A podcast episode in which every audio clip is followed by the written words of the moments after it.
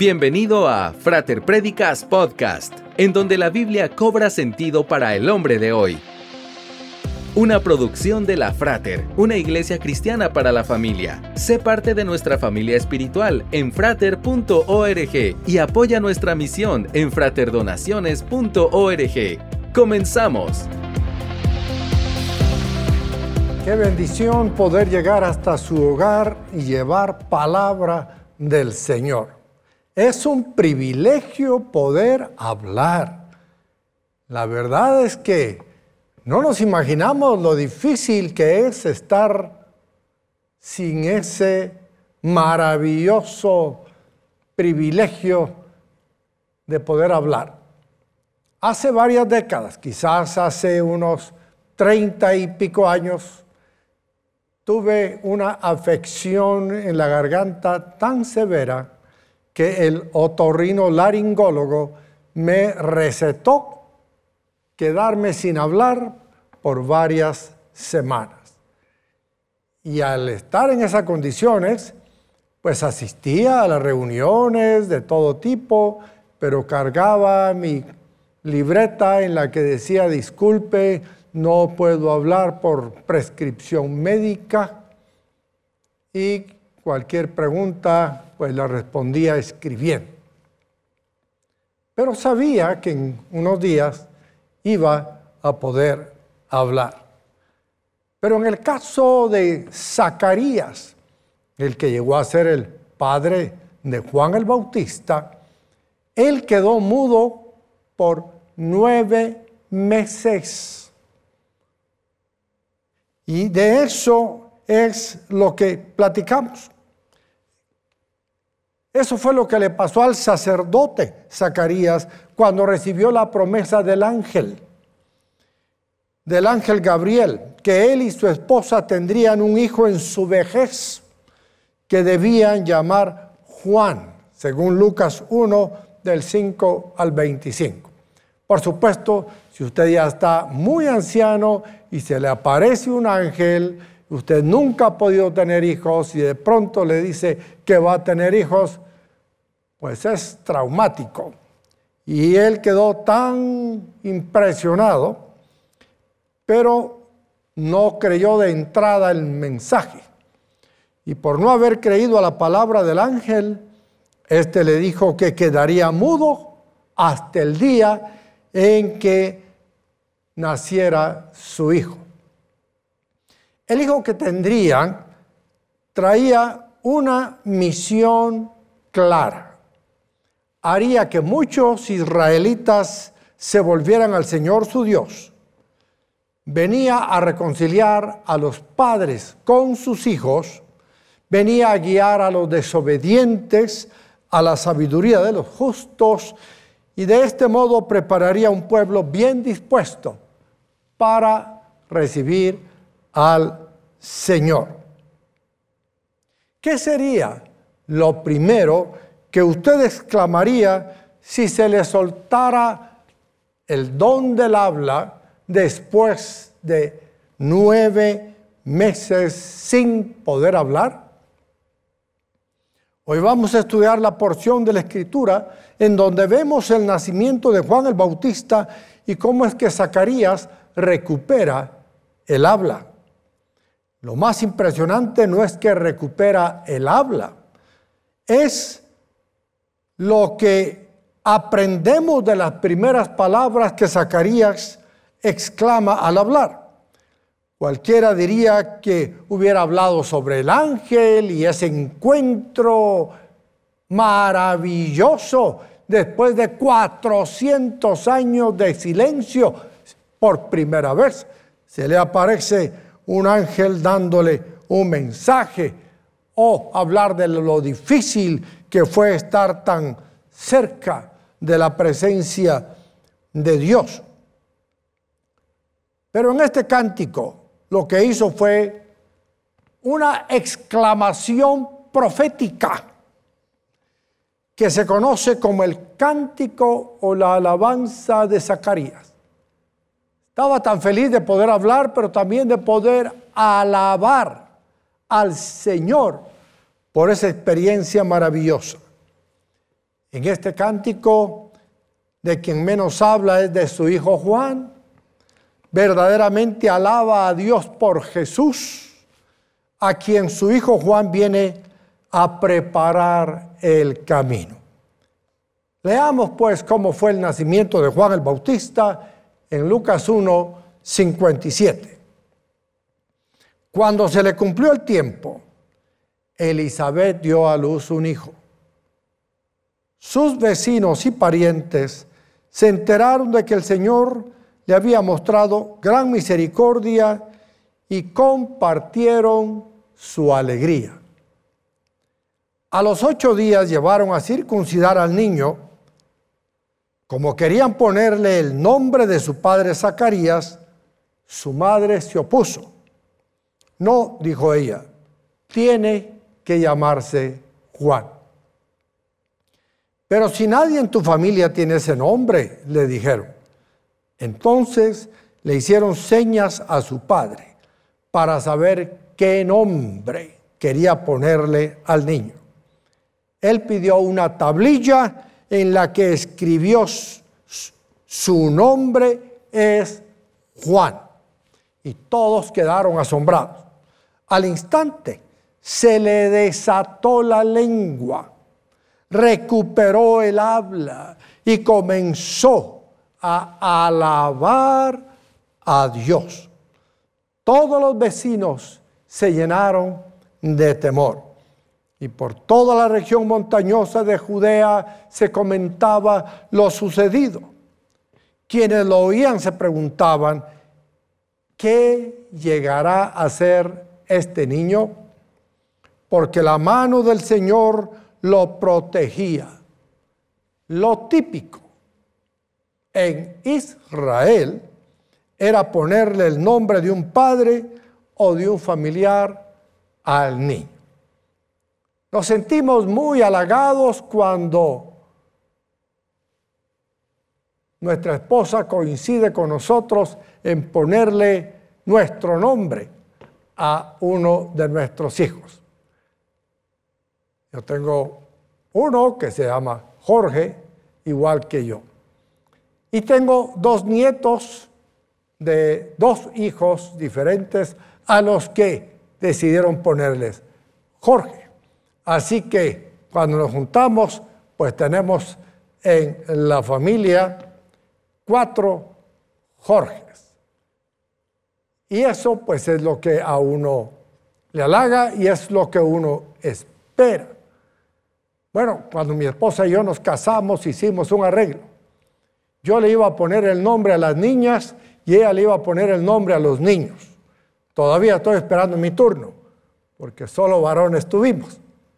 Pero aquí Zacarías y Elizabeth no tuvieron opción de escoger el nombre. Dios lo escogió y le puso Juan. Leímos acá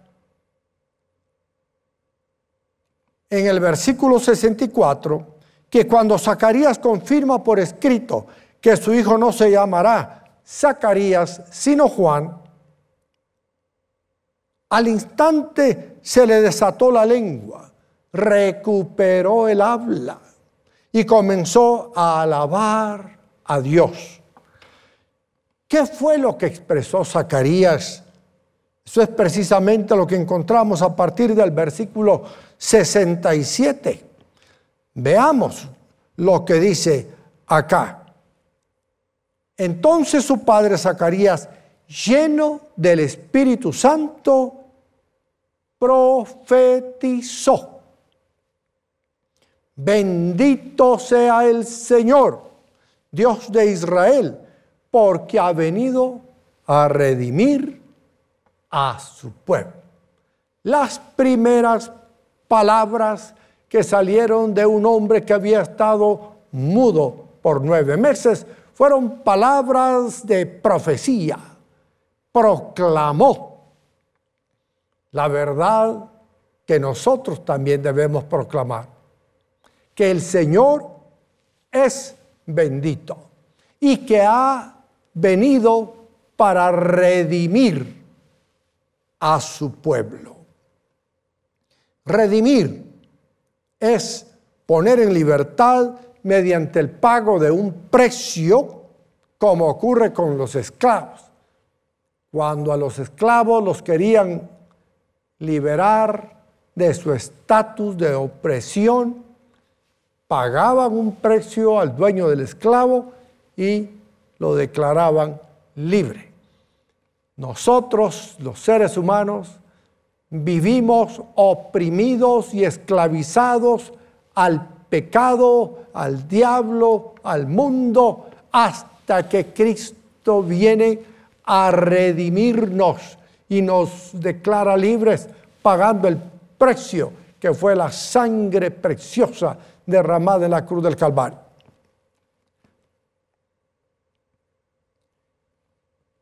En este tiempo también todos nosotros vivíamos como ellos, según Efesios 2.3.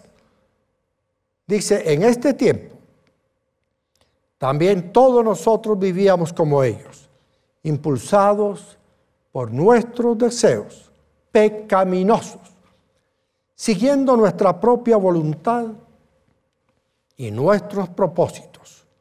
Como los demás, éramos por naturaleza objeto de la ira de Dios. Recuerde que Romanos 3:23 dice, la paga del pecado es muerte, pero la dádiva de Dios es vida eterna en Cristo Jesús. Versículo 4 de Efesios 2. Pero Dios, que es rico en misericordia, por su gran amor por nosotros, nos dio vida con Cristo, aun cuando estábamos muertos en pecados por gracia, ustedes han sido salvados. El ser humano, por más que quiere dejar de pecar, no puede, porque es esclavo del pecado, hasta que Cristo entra a su vida, porque el hombre le permite que entre y lo redime, lo libera de la esclavitud de su pecado. Y tome nota sobre el ser lleno del Espíritu Santo. Todo lo que ocurre en los escritos de Lucas tiene un énfasis en el poder del Espíritu, del Espíritu Santo. Tanto en el libro de Lucas como en el de Hechos de los Apóstoles, su segundo libro, el rol del Espíritu Santo y el de su poder es determinante. Todo lo que Cristo hizo en la tierra fue porque lo hizo en virtud del Espíritu Santo, en la llenura del Espíritu Santo, porque todo el Espíritu Santo moraba en él. Ahora mora en cada hijo de Dios que ha reconocido a Jesús como su Salvador personal. Zacarías habló de un poderoso Salvador que tiene un propósito eterno para nosotros. Lucas 1.69 dice, nos envió un poderoso Salvador en la casa de David su siervo, como lo prometió en el pasado por medio de sus santos profetas, para librarnos de nuestros enemigos y del poder de todos los que nos aborrecen, para mostrar misericordia a nuestros padres al acordarse de su santo pacto. Así lo juró a Abraham nuestro Padre. Nos concedió que fuéramos libres del temor, al rescatarnos del poder de nuestros enemigos, para que le sirviéramos. Subráyelo. No solo vino para mostrar misericordia, para librarnos de nuestros enemigos, para acordarse del pacto con los antepasados, sino que vino para que le sirviéramos. Raya, con santidad y justicia, viviendo en su presencia todos nuestros días, viviendo en su presencia todos nuestros días. Aunque no estemos en la congregación de los santos, todos juntos cantando, alabando al Señor, oyendo de su palabra, Dios ha prometido estar con nosotros siempre Y donde quiera que vamos, donde quiera que estemos, su presencia está con nosotros. Y por respeto a la presencia del Señor que está en nosotros, con nosotros y sobre nosotros, debemos andar en santidad y justicia todo el tiempo.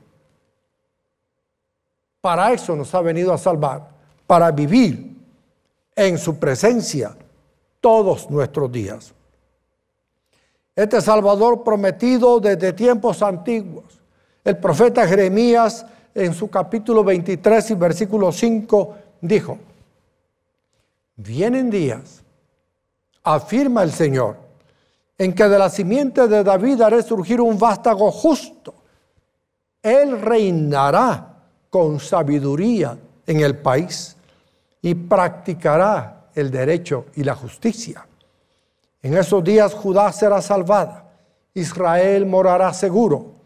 Y este es el nombre que se le dará. El Señor es nuestra salvación. Eso significa Jesús. El Señor es nuestra salvación. Este Salvador nos concede que seamos libres del temor al rescatarnos del poder de nuestros enemigos que son nuestros pecados principalmente. Primera de Juan 4, 16 dice, y nosotros hemos llegado a saber y creer que Dios nos ama. Dios es amor. El que permanece en amor, permanece en Dios y Dios en él. Ese amor se manifiesta plenamente entre nosotros para que en el día del juicio comparezcamos con toda confianza, porque en este mundo hemos vivido como vivió Jesús. Y luego dice estas frases claves, subrayalas. En el amor no hay temor. En el amor no hay temor. Dios es amor, acabamos de leer. Cuando estamos en Dios, no sufrimos de temor. En el amor no hay temor, sino que el amor perfecto echa fuera el temor. Cuando Dios está con nosotros, porque Dios es amor, Dios es el amor perfecto, el amor perfecto echa fuera el temor. El que teme espera el castigo, así que no ha sido perfeccionado en el amor. Los médicos hablan de cientos de fobias, claustrofobia, miedo a los espacios encerrados, agorafobia, miedo a los espacios abiertos, nitofobia, miedo a la oscuridad, y sigue la lista de todos nuestros miedos y temores, Dios nos libra. Y por eso vale la pena estar en Él y Él en nosotros, porque vivimos libres de temor. El propósito de esta salvación es para que le sirvamos con santidad y justicia. Que le sirvamos con santidad y justicia. Romanos 6.8 dice, ahora bien hemos muerto, si hemos muerto con Cristo, confiamos que también viviremos con Él. Pues sabemos que Cristo, por haber sido levantado de entre los muertos, ya no puede volver a morir la muerte ya no tiene dominio sobre él. En cuanto a su muerte, murió al pecado una vez y para siempre. En cuanto a su vida, vive para Dios. De la misma manera, también ustedes considérense muertos al pecado, pero vivos para Dios en Cristo Jesús. Por lo tanto, no permitan ustedes que el pecado reine en su cuerpo mortal, ni obedezcan a sus malos deseos. Ya no sean esclavos, pues, de sus deseos ni de sus pecados. Versículo 13. No ofrezcan los miembros de su cuerpo al pecado como instrumento de injusticia. Al contrario, ofrézcanse más bien a Dios como quienes han vuelto de la muerte a la vida. presentando los miembros de su cuerpo como instrumentos de justicia. Así el pecado no tendrá dominio sobre ustedes. Así el pecado no tendrá dominio sobre ustedes. Ya no seremos esclavizados por el pecado. Porque ya no están bajo la ley, sino bajo la gracia. El propósito de esta salvación es para que vivamos en su presencia todos los días. Segunda Corintios 5, 17 dice, por lo tanto, si alguno está en Cristo, es una nueva creación. Lo viejo ha pasado. Ha llegado ya lo nuevo. Todo esto proviene de Dios, quien por medio de Cristo nos reconcilió consigo mismo y nos dio el ministerio de la reconciliación. Esto es que en Cristo Dios estaba reconciliando al mundo consigo mismo, no tomándole en cuenta sus pecados y encargándonos a nosotros el mensaje de la reconciliación. Zacarías habla del rol de su hijo y de la misericordia de Dios. En Lucas 1:76 dice, y tú, hijito mío, serás llamado profeta del Altísimo, porque irás delante del Señor para prepararle el camino. Darás a conocer a su pueblo la salvación mediante el perdón de sus pecados. Gracias a la entrañable misericordia de nuestro Dios. Así nos visitará desde el cielo el sol naciente para dar luz a los que viven en tinieblas. Es en la más terrible oscuridad para guiar nuestros pasos por la senda de la paz. El niño crecía. Juan, el niño crecía y se fortalecía en espíritu y vivió en el desierto hasta el día en que se presentó públicamente al pueblo de Israel. Dios respondió la oración de Zacarías y Elizabeth y le dio un hijo llamado profeta del Altísimo, que vino a preparar el camino para la primer venida del Señor. Ahora somos nosotros los que tenemos que ser los profetas del Altísimo y proclamar las buenas nuevas de salvación y que se haga realidad la reconciliación del hombre con Dios preparando al mundo para el retorno de nuestro Señor Jesucristo. Su Hijo, llamado profeta del Altísimo, irá delante del Señor para prepararle el camino. Dará a conocer a su pueblo la salvación mediante el perdón de sus pecados. Este perdón de pecados es por la entrañable misericordia pasar por alto el castigo. Eso quiere decir misericordia. Pasar por alto el castigo de Dios. Misericordia es no dar el castigo que sí merece una persona. Nosotros merecemos el castigo, pero el Señor no nos lo ha dado porque es misericordioso. Vendrá el sol naciente a dar luz en la oscuridad y guiar nuestros pasos por la senda de la paz.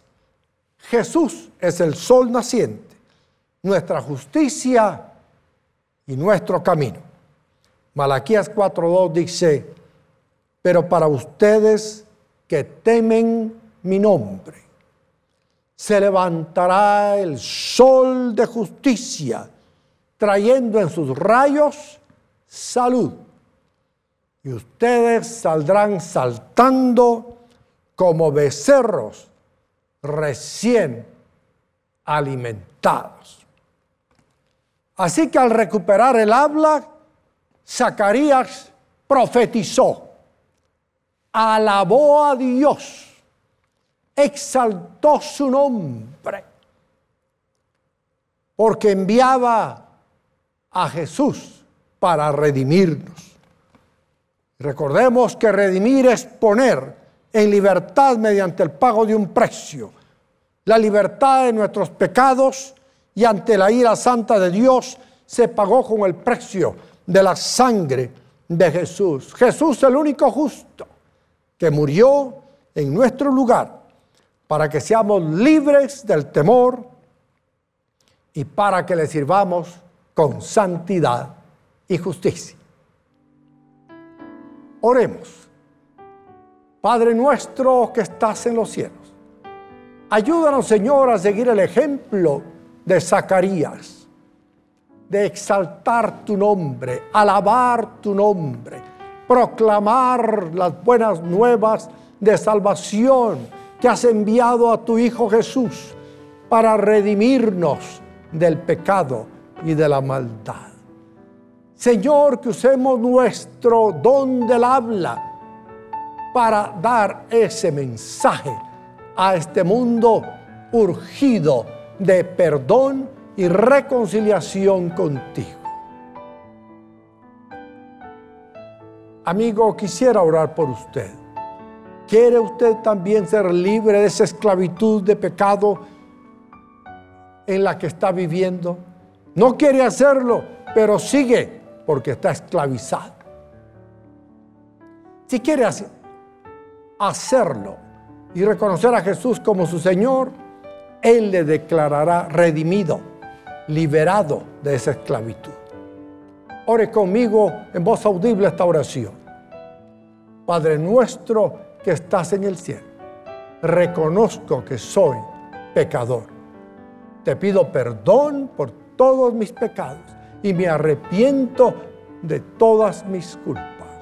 Confieso mi fe en Jesús, el Hijo de Dios, que murió por mí en la cruz, fue sepultado, resucitado y está sentado a la diestra de Dios Padre.